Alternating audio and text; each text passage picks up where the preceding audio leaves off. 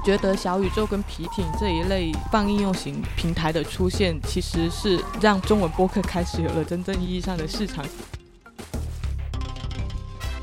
这种节目的重点就是，即使你去掉它的这个赞助或者是冠名，它也是可以单独成为一期节目的，并不影响它的内容。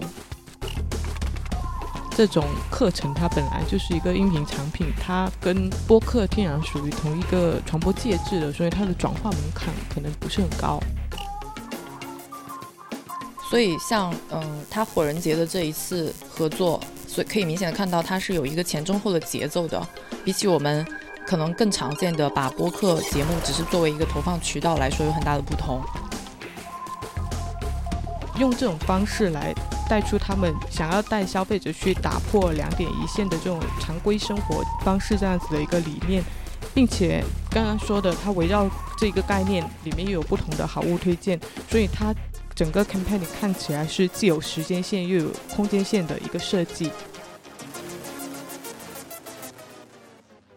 Hello，大家好，我是 Sharon。Hello，大家好，我是 Dancy，欢迎收听我们的节目《What's Outside 拆盒子》。本期。我们终于来到了期待已久的 播客广告的议题。对我们这一期的话，重点会讲一下播客营销相关的东西，因为我们前两期其实也讲了一些，就是声音营销相关的一些东西。那播客营销其实也是声音营销里面的一种，所以我们就来重点探讨一下，就是播客这种声音形式在营销里面的可各种可能。嗯，因为我们本身在做播客嘛，然后也关注声音营销。再加上今年这一年的话，播客的关注度在慢慢的起来，所以就专门做一期内容，可能会很多。说明一下，我们在这里讲的播客广告的范围，其实在中国对于播客的定义是比较模糊而且不统一的。更多的人知道的是像喜马拉雅或者荔枝上面一些就是音频内容。其实这也是中国播客市场跟国外的播客市场不同的地方。就西方播客，他们在形成之初，他们就践行了那种 Web 二点零时代的去中心化的那种制作特点。呃，首先是个人制作，然后上传、分发、订阅、收听，就是这这样子一整套制作流程，然后慢慢去培养听众，形成一个市场。但是在中国呢，播客的兴起其实是。呃，由像喜马拉雅这种中心化的大平台去控制的，就音频平台，它利用资金跟技术的优势去培养播主，打造节目，然后收编一些独立播客，慢慢让人喜欢上听音频这种形式，然后渐渐形成现在的这种音频市场，所以就造成中国的播客定义其实跟国外的播客定义是有一定的差差别的。嗯，对，因为播客的话，它从根本上来说就是一个音频的形式嘛。那所以最最广泛的一个播客定义的话，你可以包括各种段子、评书啊、相声、有声书、情感电台，甚至一些付费课程。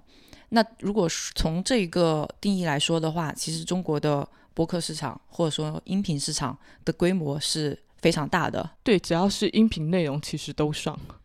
但是如果是狭义的播客定义的话，一般是指独立播客。那独立播客是什么呢？有一些听众可能不清楚，在这里解释一下。比较严格的独立播客的定义，像刚刚说的，就是西方的那一套的制作流程嘛，它就是独一个狭义的独立播客。对，就是所有的内容是你自己可以掌控的。所以你需要有自己的托管的服务器，那有自己的域名，这样子就算你托管的服务器挂掉了，但是听众还是可以通过这一个域名找到你。嗯，那我们这一期节目要讨论的可能是处于这两个极端的定义中间的对一些内容，因为在中国的话，很多主播他其实也没有那么符合独立播客的定义，所以我们更多的是以。播客的内容来去区分，就是你的播客的内容是你的原创的内容，嗯，然后更加有自媒体属性，更加注重这种个性化表达的，嗯，不用说非常严格的独立播客，就算是我们这一种比较中间的播客的定义，在中国来说，其实市场规模也没有很大，对，嗯，那我们先从比较宏观的一个市场情况开始讲起吧。国内的发展跟呃美国那边比较成熟的一个播客市场还是有一定差距的。可以看到一个对比很明显的现象是，今年五月份的时候，Spotify 它用了一亿美元买了播客节目《Joe Rogan Experience》。呃，这档播客是零九年诞生的，然后他之前采访过 Elon Musk 还有斯诺登一些名人。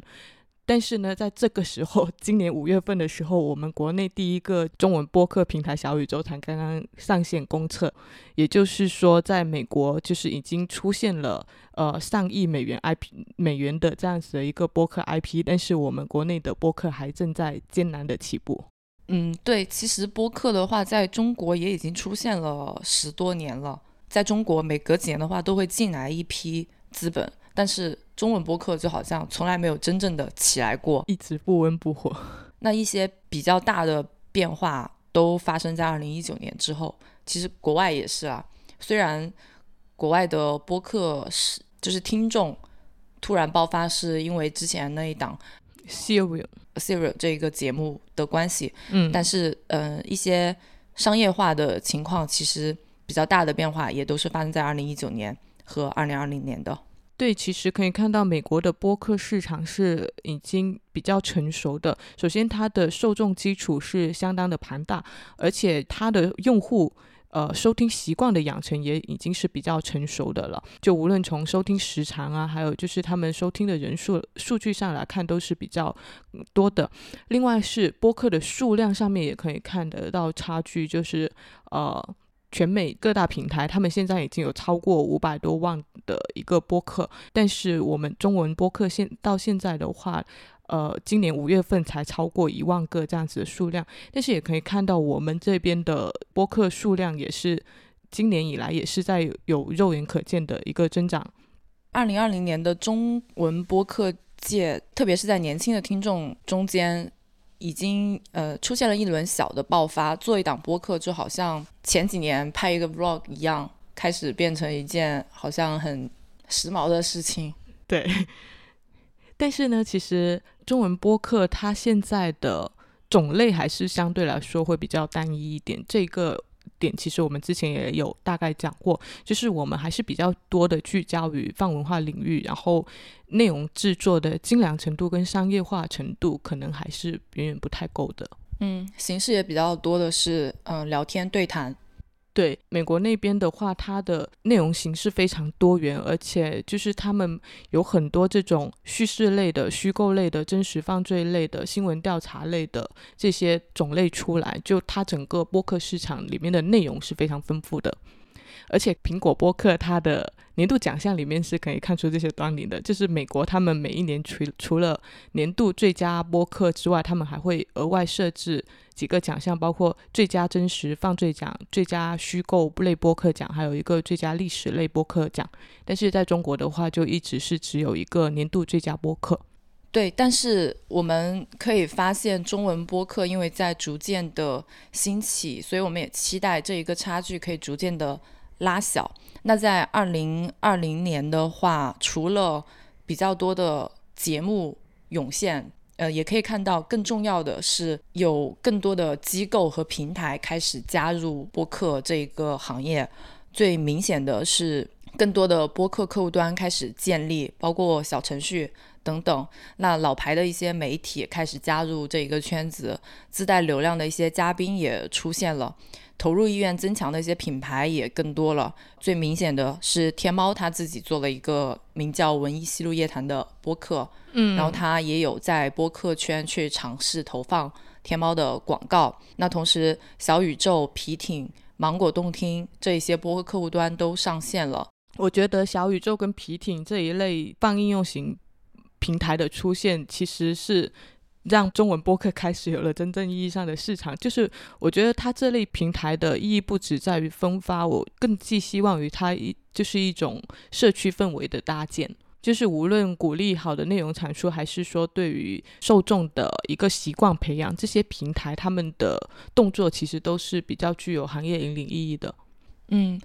包括音频界的一些大的。平台像网易云音乐、QQ 音乐、喜马拉雅、荔枝 FM 都纷纷在播客领域上面去发力嘛，开始重点的推广播客这样一个一批内容。对，其实可能就是也是因为就是现在国内音频市场的竞争比较惨烈了，所以接下来可能播客也会变成一个新的赛道，这种感觉可以让呃让音频市场出现更多的可能吧。就是因为之前可能在音乐的赛道上面，你看像腾讯。腾讯的 QQ 音乐，它毫无疑问已经在版权方面是比较有优势了。他们上面有比较多的音乐都有独家版权。然后在长音频市场的话，前几年也是这种知识付费的竞争比较激烈。那到现在的话，其实可以看到知识付费这一块的竞争也是慢慢没有更多的可能出来了。所以大家可能都在寻找新的机会，可能吧。但是。其实今年的变化也只是一个一个萌芽的那种感觉，我们也很难说它究竟到底会不会变成一个所谓的新的风口之类的。对，至少是看到各家平台，他们好像都有一些针对播客的一些行动出来。对，那作为听了播客小四五年的听众。也作为一个对于优质内容纯粹的 渴求者和支持者，然后同时也作为广告行业的从业人员，那么我们个人都是对于这个现象还是比较开心，呃，然后关注度也非常高的。对，呃，其实现在中文播客可以说是一个非常小众的市场，但是也是因为这样，所以现在聚集在播客圈的人其实。有点早期 B 站那种状态，就是主播其实是为爱发电，然后大家更加重视自身的一些内容，更加注注重创作本身，然后听众也是为爱发电，只要不影响内容的质量，对主播恰饭也是乐见其成的那种，所以就形成了一个相对来说比较良好的社区氛围，让它看起来更像一个就是这种思想交流的乌托邦。你是不是担心说，等这一个市场大起来，然后更多听众进来了之后，这个市场会乱掉？就是这个现在这个美好的现状会乱掉？其实也不是，就是呃，因为有一些人说，就是中文播客它的这种知识群体亲和性，会直接导致它跟美欧美市场不同。可能对于就是知识群体来说，播客媒介的小众。呃，圈子的这样子的一个属性是一个优点，但它可能同时也会导向一种就是阶级性的媒介使用割裂。他们会觉得说这样子会导致播客可能中文播客可能没有一个出圈的机会，但是我觉得还是应该会有出圈的机会的。这个还好吧，因为播客它就是一个一个媒介一个形式嘛。嗯，只是说现在更多的内容是好像很呃。所谓的阶级分化，或者是也有很多人吐槽过的精英化的这种倾向，嗯，但是随着更多样化的内容进来，其实，嗯，那你对哪一派内容感兴趣的，你就会听哪一派内容的播客，其实不太会影响听众的这个呃心态吧？我觉得，而且你其实也可以看到，现在越来越多细分类别的。这种主题的播客也开始多起来了，就不再是一直以那几个文化类的头部播客为为主。对，其实我还是挺看好播客这种伴随性的场景的，至少在目前看来，它还是有一定优势的。只是说它可以达到怎样子的一个规模，这个可能就呃未必。但是我觉得至少在就是人类世界它的这种交流媒介发生一个颠覆性的改变，就是。例如出现了脑机结合之类的，这这一种，我觉得就目前这种状况来看的话，音频这种市场还是有一定机会的。其实我到我对整个播客圈的期待，就是没有说期待它一定要做的很大，就一定要做大做强，就是可以把它类比为二次元圈子，就是它是一个很就是这样的一个圈子，但是它可以在这个圈子里面自身非常。呃，健康的、良好的在发展，倒不是说寄希望于它成为一个非常大众化的一个文化，而是觉得说它可能可以从小小众走向小众这样子的一个。OK，呃，但是就是这种从小小众的市场要到小众的市场，它其实也还是需要有一个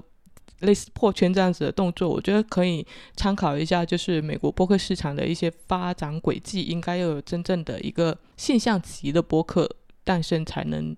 真正的使播客这种形态有能有一个破圈的机会，或者是一档名人节目吧，利用名人的影响力来破圈。对，这个也是有可能。我觉得可能也有一些播客机构会有在做这方面的尝试吧。对，因为像国外的话，都有已经有米歇尔·奥巴马这样子的人在做播客了。如果国内有一个，哎，不过这个路径不太一样。米歇尔·奥巴马是因为播客它本身 本身有有影响力，他才去做的。那其实我觉得，像美国他们做这种就是悬疑类的这种类似广播剧的形式吧，我们其实也是有机会的。可以参考，就是这几年依托紫禁城的小说，然后火出圈的悬疑悬疑类的网剧，这样子一种一种思路。如果你找到一档足够精彩，然后现象级的一些剧本，可以优先推出一些播客版的，是不是也有可能有机会制造出一些比较爆款级别的一些播客节目？还有一种路径就是借助设备吧，呃，当然你也要首先有一个好的，就像你刚刚说的那个剧本。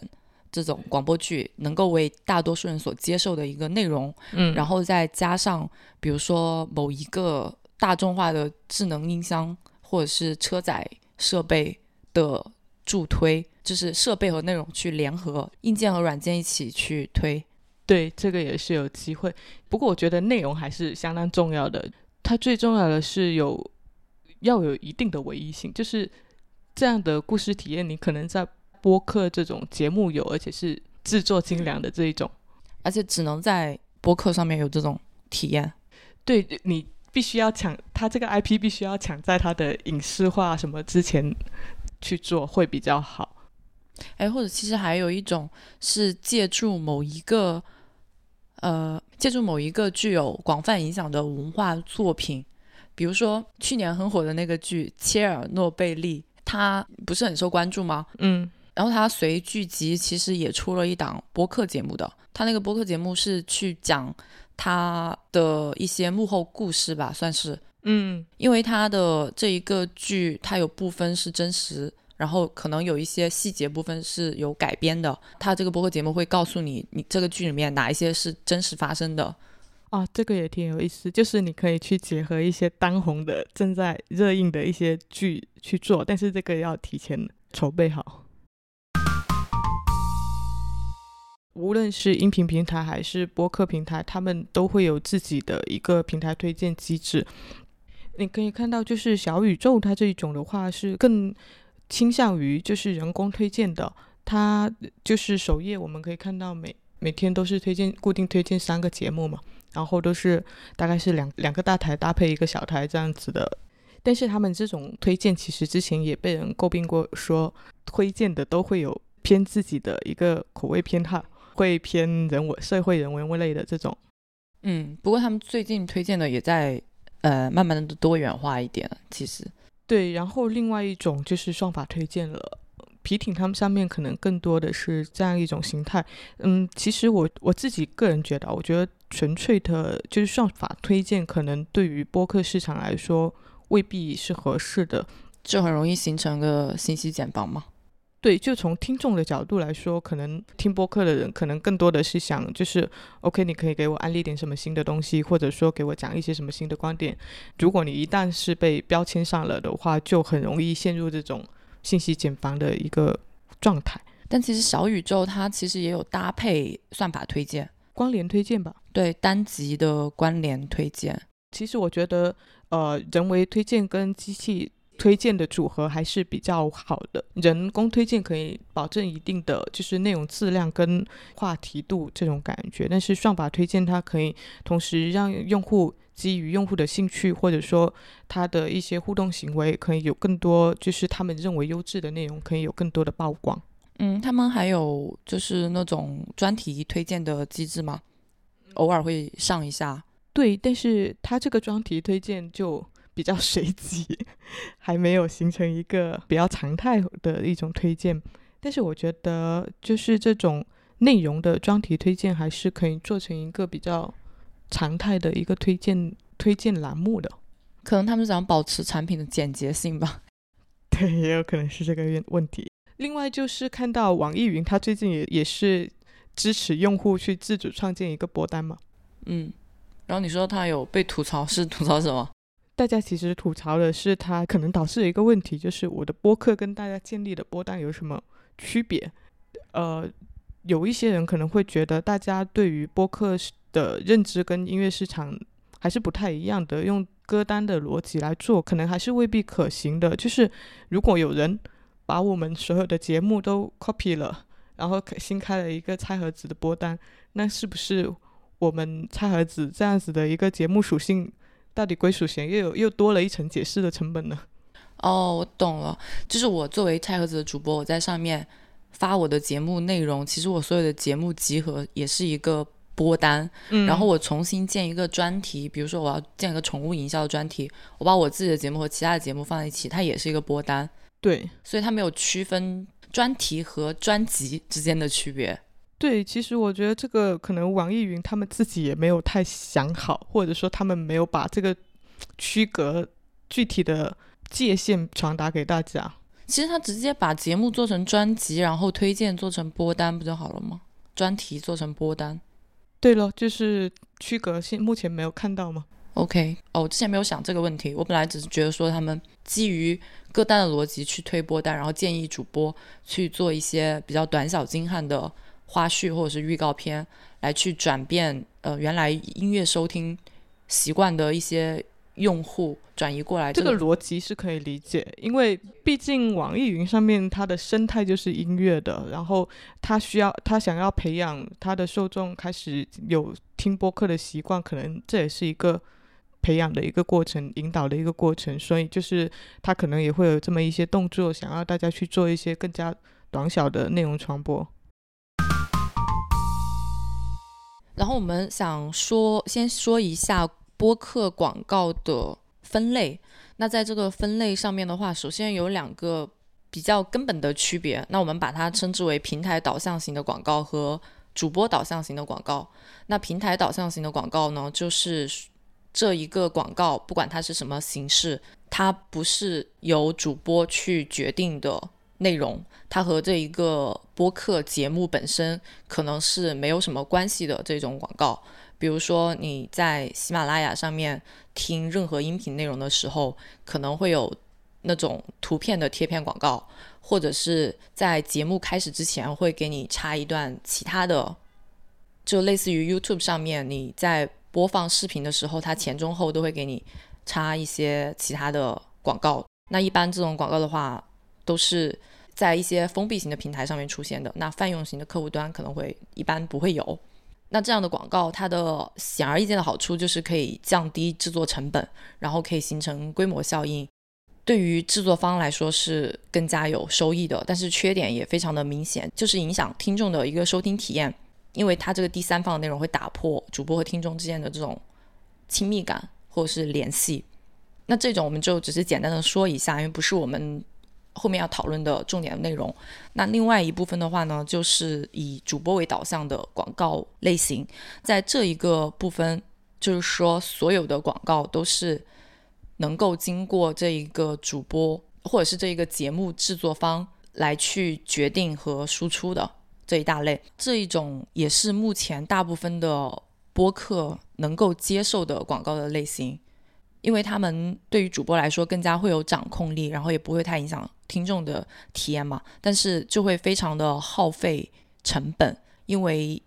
我需要再重新去制作这个部分的广告，或者是有一些广告主他的针对性要要求不能被满足。比如说，我不希望某一个地区的人听到这个广告，那可能就只有平台才可以实现他的这个要求。这种。类型的广告形式的话，可能能够分为以下这几大类。第一大类的话，就是那种传统的插播的口播广告。那目前的普及率也比较高了，在国内外你都可以看到很多的案例，有主播在节目的任意位置插入这一个几句话的口播的植入，它可以是节目的冠名、节目的赞助、产品的诠释，或者是一些小剧场的内容等等。那目前来说，国内的节目单期的合作比较多，国外的话则因为发展的比较久，所以很多大台他们已经不接受单期合作了，可能要四期起或者甚至是整季去做你的这个广告。主播导向型的广告当中，第二大类就是原生定制型的广告，也就是说一整期的节目和广告主的品牌或者是产品去做结合。嗯，对，也可以是一个系列吧，也可以是好几集。对这种的话，他们一般是围绕品牌的某个 campaign 的主题或者说传播理念，然后去进行一些个性化的诠释，但同时他又保留了自己播客节目原有的一些内容调性还有风格等等，就它原生原生的内容是不会受到影响太大影响的。比如说八分给雷克萨斯做的一期新锐科技和匠人传统矛盾吗？它信息密度很高，关联性也很强。嗯，这种节目的。呃，重点就是，即使你去掉它的这个赞助或者是冠名，它也是可以单独成为一期节目的，并不影响它的内容。总的来说，算是一种目前来说比较优选的方式。那在其中的话，可能也会相应植入一些粉丝福利啊，一些优惠券啊、门票什么，这些也是很常见的。嗯，基本的搭配，定制型的另外一种内容的呈现方式，可能是品牌方的人可以作为嘉宾上节目。这种对于品牌的一个结合度和信息的渗透度，自然是更加强的。更多的有人可能会去请自己品牌的一个在行业内比较有权威的一个人去讲一些相关的内容，这种它的专业性会更强一点。嗯，它可以是故事，也可以是资讯等等。对，主播导向型的最后一大类的话是招商类的。那什么是招商类呢？这个在中文播客圈来说，可能还比较少。它类似于一个节目去拉天使投资的形式，就是我在节目策划之初已经定好我要大概要做什么内容、什么领域，然后成本和收益是多少，然后我再去找合适的品牌去拉冠名。其实也就是现在很多国内的综艺节目在做的一个方式。Spotify 联合米歇尔·奥巴马主持的一档原创访谈类的播客，就是这种招商的模式。它是已经定好了。米歇尔和 Spotify 要推出这档节目，呃，然后有一个企业软件的开发公司 Salesforce，以及宝洁的两个品牌，就是它这一档播客第一季的赞助商。嗯，当然除了内容赞助之外，也可能有一些招商，它是比如说我这个节目要做一期线下活动，我也可以去拉一些酒水饮料或者是和我这个活动相关的一些节目来赞助我的这次线下活动。嗯。那其实与之对应的呢，就是品牌播客，就是品牌我自己有想做一档播客的需求，我再去找到合适的制作方。制作方。那品牌播客呢，其实就是品牌去打造一档完全是属于自己的系列播客节目。像之前你看 Jasper 他们，其实目前主要的收入就不是来自于原创播客里面的广告投放，而更多的是这种帮企业去做官方。播客的一些定制节目，靠这一部分来回血收入的。那其实像他们给 Linkin 是做了一一档播客节目，叫做《转折点职场人物访谈》，主要就是讲职场故事，然后也为宝马定制过这种音频纪录片。嗯，对，这个就涉及到涉及到播客它如何去盈利、如何去商业化的部分，我们后面会再详细的讲一下。接下来的话，我们会结合着具体的案例讲一下播客广告的投放方法以及一些想法吧。在这一个部分的话，我们可能会挑一些我们觉得比较有代表性的案例来讲一下。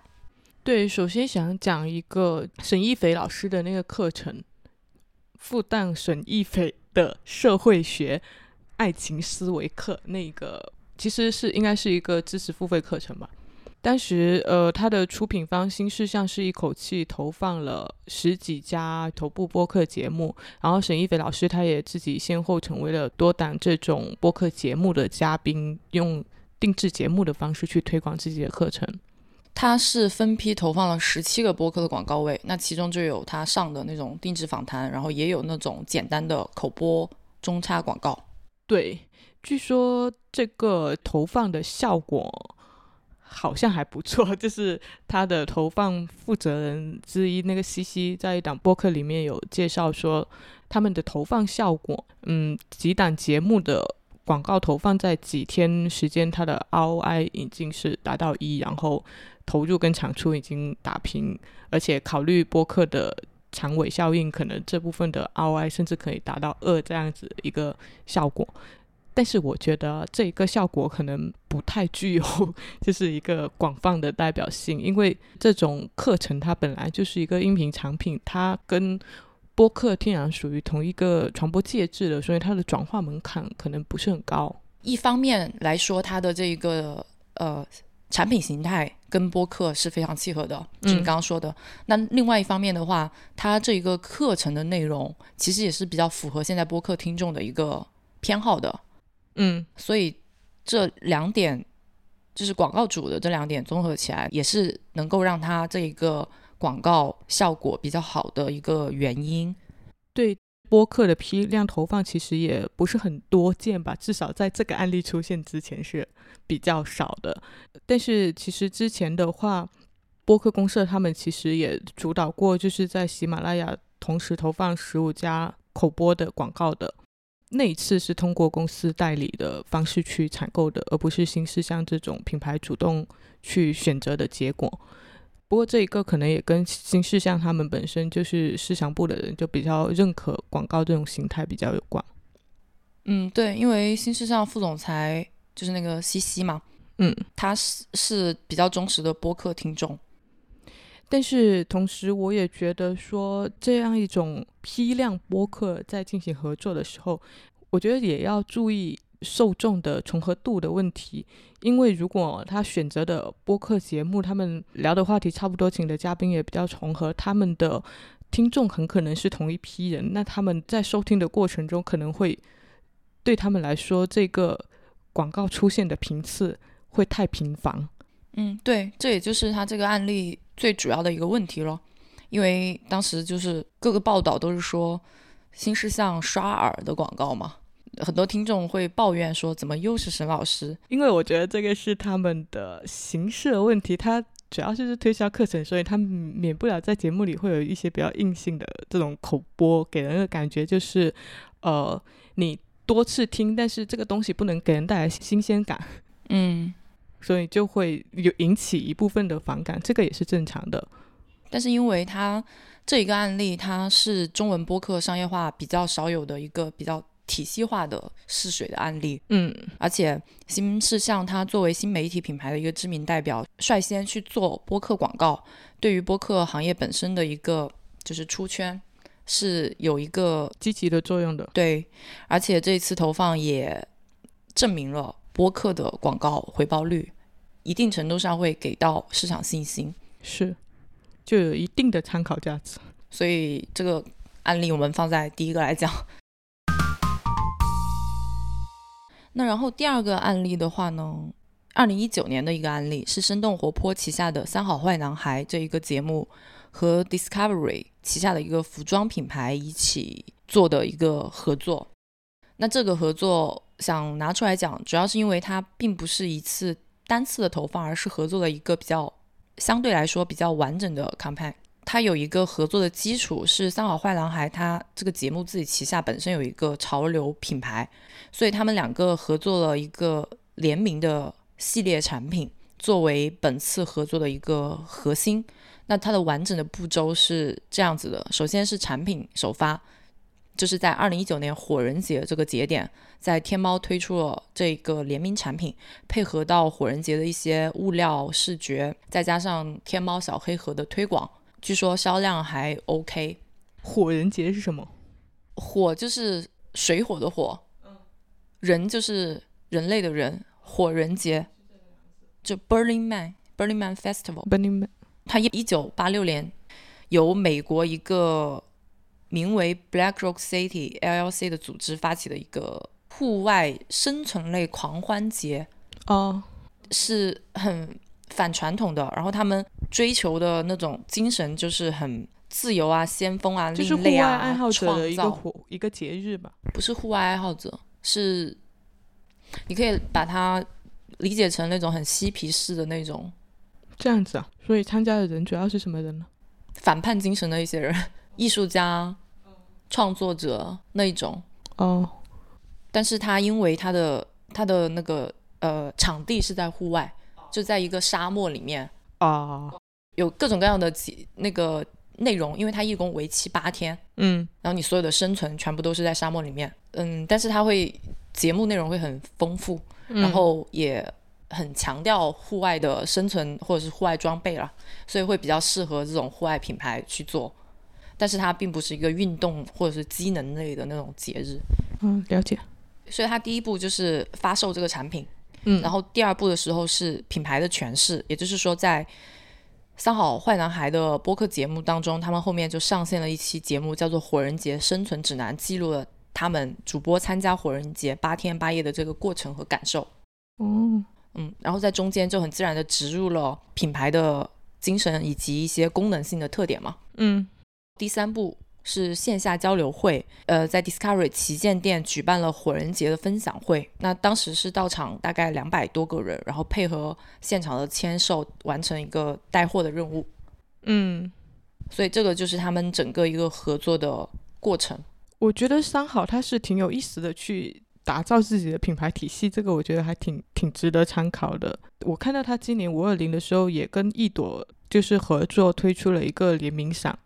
就是也叫非常难受赏。然后他跟 Discovery 的那个不是叫非常发现非常难受，对吧？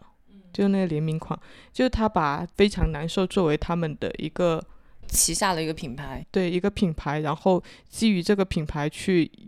去进行一些跨界合作，它其实很好的就实现了自己品牌维度的一个建设。嗯，他旗下的自己的这个品牌给到了他去进行外部合作的更多的可能性。对，就是它的商业合作维度变得很宽泛，然后也很容易通过这种方式出圈，让被不同的人看到。所以像嗯，他火人节的这一次合作，所以可以明显的看到它是有一个前中后的节奏的，比起我们可能更常见的把播客节目只是作为一个投放渠道来说，有很大的不同。嗯。不过当然这也是需要建立在三好坏男孩有自己的刚刚说到那个品牌的基础上面。对，但是他的这一个合作，就他的这一次合作，其实嗯可以提升的点就是说他的动作只是集中于我们刚刚说的那三个点的主线，其实缺少一些周边就是外围的一些扩散的投放，比如很基础的那种公关稿之类的，都是很难搜到。其实这个是播客目前相关的播客广告内容传播的一个通病，就是呃，看起来好像在播客平台做了一些内容，在音频平台可能也做了一些联动，甚至品牌的一些官方也会发声去进行一个扩散，但是外围的就真的很少。嗯，可能一方面也是因为很多时候播客的广告只是作为品牌方的整体活动里面的一个小的小的部分，对，所以他们并没有说很重视的要把这个部分去强调。嗯，然后第三个案例，我们可以讲一下天猫在今年做的两次播客广告。先介绍一下他们在今年投的这两次广告吧。嗯，一个是天猫的家装节，一个是就是双十一。对，家装节的这一次算是他们在做双十一之前的一次试水。这个家装节是在今年四月份的时候，传播主题是你可以喜新又念旧。这次合作是由大内密谈去牵头的，然后联合了五家播客，共同呈现了一个系列主题的播客节目。那每一家播客各自结合自己的节目的调性和定位，讲述家里一个特定的空间。比如说大内密谈，它的基调是很热闹的。然后他就去讲呼朋唤友的客厅这个空间，嗯，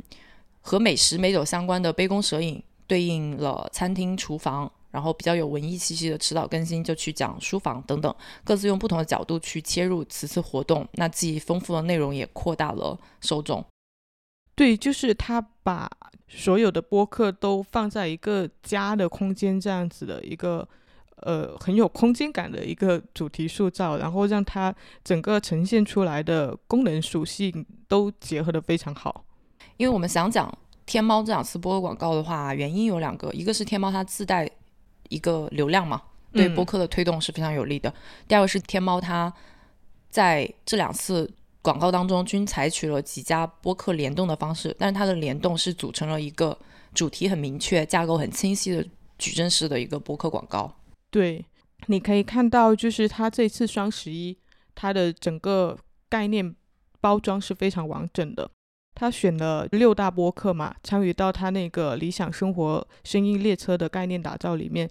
那他们选选的六大播客分别是 Nice Try，然后枕边风，还有反潮流俱乐部、津津乐道。大内密谈，还有三好坏男孩，像 Nice Try，它是以一个就是生活挑战类的播客去触达崇尚很趣味的这种生活方式的年轻人。枕边风是以深夜闺蜜之间的这种闲聊对话，然后去带出一个护肤的新视角。这六家风格各异的播客，他们对应的人群也不同，所以匹配了六个不同的行业品类，覆盖了食品啊、消费电子啊，还有。美妆、服饰这样子的六大类，然后它整体会有一个声音列车的包装嘛，所以六家播客就对应了这个列车途经的六大站点。对它的整个 campaign 的传播概念和内容包装都非常的完整，用这种地铁播报音的提示，然后让大家进行站与站之间的转换。然后让整个创意的概念是充分融入到每一个播客节目的缝隙的，而且它是从凌晨到深夜，把就是人们一天二十四小时这样子的一个生活习惯划分成了六个时段，然后用这种方式来带出他们想要带消费者去打破两点一线的这种常规生活方式这样子的一个理念。并且刚刚说的，它围绕这个概念里面又有不同的好物推荐，所以它整个 campaign 看起来是既有时间线又有空间线的一个设计。嗯，而且还有就是他最后其实是把自己官方的那个文艺西路夜谈站作为了他的列车的这个终点站，理想生活站。其实也是一方面给这个活动起到一个总结，另外一方面也。用自己的一个平台进行了一个流量的承接，嗯，而且在家装节的广告当中，其实想，嗯，还有一个很值得提起的彩蛋环节。每一档节目的主播其实也会在节目中口播这一个彩蛋，就是你去淘宝搜索“声音的房间”，就会跳出来一段集合了日常生活中房间里面各种各样声音元素混合的这个 beat。嗯，对，那这也是。天猫首个以声音为核心元素的搜索词的彩蛋，呃，这一个彩蛋它除了增添一个趣味性之外，更重要的就是把在播客上面的这群听众导流到了天猫家装节的这个活动页面，是一个增强转化的动作。那其实，在这一次双十一，他们也是藏了一个彩蛋礼物的，就是在。日落放空上大内密谈他们的节目结尾，天猫官方是预埋了跟三顿半咖啡一起准备的给听众的一个彩蛋口令，就是他们可以留言，然后去获取乘客专属的一个日落物语乘车票根，去收获三顿半咖啡这样子的一个礼品。所以看到就是天猫，其实它在做整个播客广告的链路，相对来说还是比较完整的。包括这这样子的一些引流的动作，他们会也会有意识的去做。那其实这次双十一的话，他们节目形式本身已经是理念非常好的一个呈现。像他们在地铁换乘的那个报账声，是把听众引导去另外一个节目里面去收听其他品类的故事的这种形式是。有了一个叠加的效果，不只是局限于只听一家播客，而是在里面会进行一个穿插引流，增大它就是这种种草的辐射面的。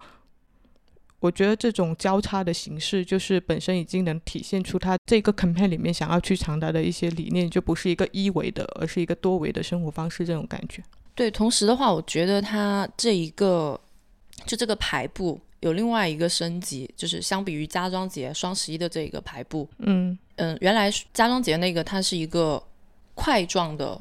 这种矩阵，就是它是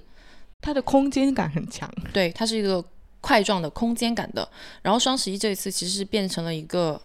线性的，就是每一家播客它的上线时间是排好的，嗯，配合双十一预热拉长了这个战线。然后同时，它也可以更好的将不同节目的听众互相导流嘛，就是像刚刚说的那个。所以我是觉得它这一次是既有时间线又有空间感的。嗯，所以是一个升级。然后它还有一个升级，就是刚刚说到加入了自家的播客嘛。嗯呃，这一个其实除了圈内去承接流量，也可以为下一次的营销去做积累。我们可以预见到，它之后的每一次播客的广告都会有自己的播客去加入。然后还有一个是它这一次双十一的升级，就是对内容有了进一步的精进和探索。内容其实不用多说，播客节目的出品质量相对来说还是比较有保障的。嗯，我们之前也讲过，嗯，讲过很多声音作品和播客的一些音频的探索嘛。嗯，天猫双十一这一次也是配合到了列车的主题，在每个节目加入了刚刚我们提到过的各种音效。那它是主题的一个完整化，也是音频上的一个丰富化。对，其实我有大概看了一下他们双十一这次的，就是各家的播放量的情况。我发现好像就是其实都跟平时的播放播放数量不会差太远，但是 Nice Try 那一期特别高，他们好像有推首页吧？好像也没看到有推首页，但是这是他们第一次恰饭吗？是的，对对对，这是他们第一次接好，像是他们第一次恰饭，我看到他的听听众也是比较兴奋，兴奋。但是他们那一期我听了，确实讲的挺好的。因就是 Let's Try 它它的内容本身就是非常的对，就跟他们的聊天话题是很无缝契合的。对。然后我还想到，你说到 Nice Try，我想到一个一个东西，就是他们做完了天猫这一期的这个广告节目之后，在下一期的时候，特特就是 Nice Try 特特，嗯他说了一个一句话，说我想了很久，有一点一直想不通，为什么坐地铁要系安全带呢？就我当时反应了一下，哦，原来你在说上一期，因为他那个列车的那个播报的预制的那个录音是说这是一辆地铁嘛，但是又 bug，对，但是又叫人系好安全带。如果非要给天猫这次营销挑刺的话，这算一个刺吧，文案的不准确。可也可能他们是故意的呢，就是双十一要到了，提醒你的钱包系好安全带之类的。钱包系好安全带，他们就没人消费了。啊，不过呃，这一次天猫双十一的话，我看到他们也做了一个，就是跟喜马拉雅或者说在微博平台有发起的一个声音买家秀 UGC 这样子的一个传播。就是他们把听众留下的那些留言做成多种形式的物料，然后在他们的微博话题也好，在喜马拉雅上面去做一个二次传播。然后，哎，最后再说一下，就是天猫的这两个广告，嗯，就是天猫它其实是通过家装节那一次广告作为一个测试，然后天猫它官方有表示过，在投完家装节的这一次广告之后，他们有分析了听众构成、用户粘性、完播率，然后单位阅读成本等等这些数据，认为播客它是一个有潜力成为内容新蓝海的一个渠道，所以它在未来的各个消费节点都会考虑到播客这种新的传播形式。对，其实也可以看得出来，品牌本身对于播客这块就是领域的内容价值还是挺认可的，才会在这样一个小众的市场里面去做多次的投放。然后就是在今年的双十一，还有一个播客圈比较关注的一个广告，算是一个合作吧，就是播客公社和淘宝联盟一起做的双十一超级红包的活动。那这个活动其实很简单，就是每个播客节目有自己特定的一个红包口令，他们在节目中进行口播，然后听众就可以去领取红包，对下单之后，主播就可以获得然后得主播也可以获得一样一定的佣金。这种方式其实挺好的，看起来是一种实现创作者、消费者跟品牌共赢的一个方式，但是我觉得也未必适合所有的播客。如果你的播客是特别反消费主义的，那就最好不要。对了，就是符合你自己的节目的一个内容吧，就不和你的内容违背就 OK。嗯然后，因为这个案例是播客界第一次比较大型的联合商业化活动嘛，嗯，因为之前做这种红包口令或者是优惠口令的，可能都是一对一啊。这一次的活动的话，是由播客公社发起，然后主播自己报名参加，嗯，没有门槛。然后播客公社在完成了之后，他有发一个回顾的文章，然后文章的名称也很有 代表性，“淘宝一小步，播客一大步”。就就是说，这次合作是比较有怎么说？呃，代表性的一次活动吧。他一共有六十七家播客参加哦，这么多啊！我没有看。他他有六十七家，而且最重要的是，他参加了大多数是腰部的尾部的播客，就是他不是我们刚刚说到的那些很大的，有百分之七十五是粉丝数在一万以下的播客，然后百分之十五是一到三万的播客。在这样的情况下，他的这个活动落幕的成交总额的成绩是接近三百万。他的成交总额是包括什么呢？就是通通过他们这一些口令下单的总额，这个数目和其他的一些广告或者其他的渠道比确实不大嘛。嗯，但是他考虑到播客的小众性以及参与的这一些节目的粉丝情况，这个效果确实还是一个比较不错的开端。嗯，确实，让腰部播客跟中尾部播客也有一定的收益，也是挺好的。对，虽然可能。也没有很多收益了。我看到参与的主播好像，因为你拿到的钱就是返佣，其实不多嘛，所以很多其实也都是把它捐出去了的。那其实大家可能有一些人也没太 care 吧，就只是图个热闹，跟着玩一下，抱团取暖。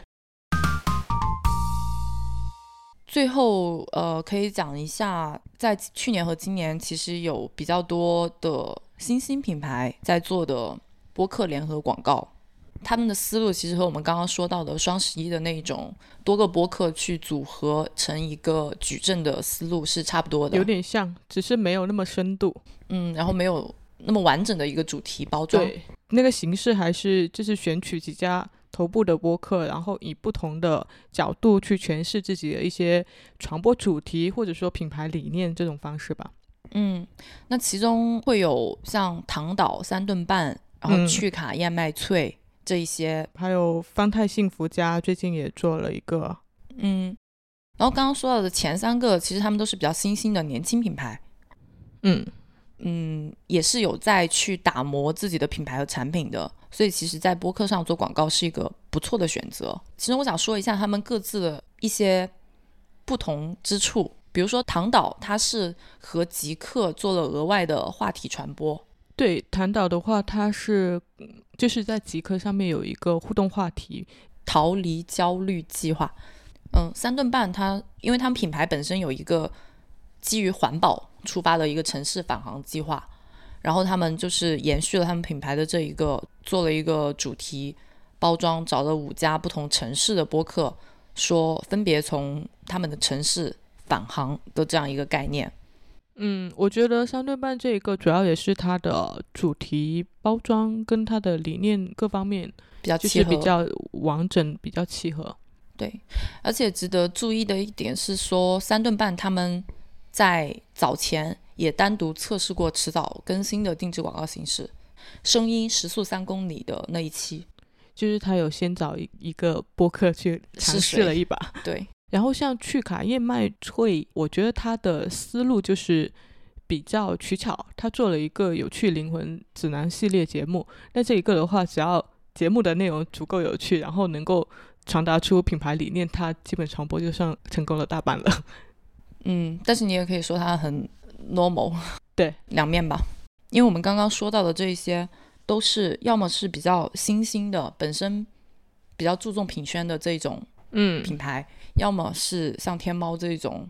大的参与方，方太它其实可以代表着一个我们就更加大众的一类的品牌的代表开始进入。嗯，我觉得是找到一个能够连接的点很重要，因为像方太这种，它虽然是家电，但是它也另外找了一个艺术的角度去进行连接，像它里面的那个《浮生六记》的一个就是舞台剧，嗯，配合的这一个。跨界的舞台剧，然后去做传播，它可以，呃，更多维度的找一些可能比较文化类的一些节目去做内容。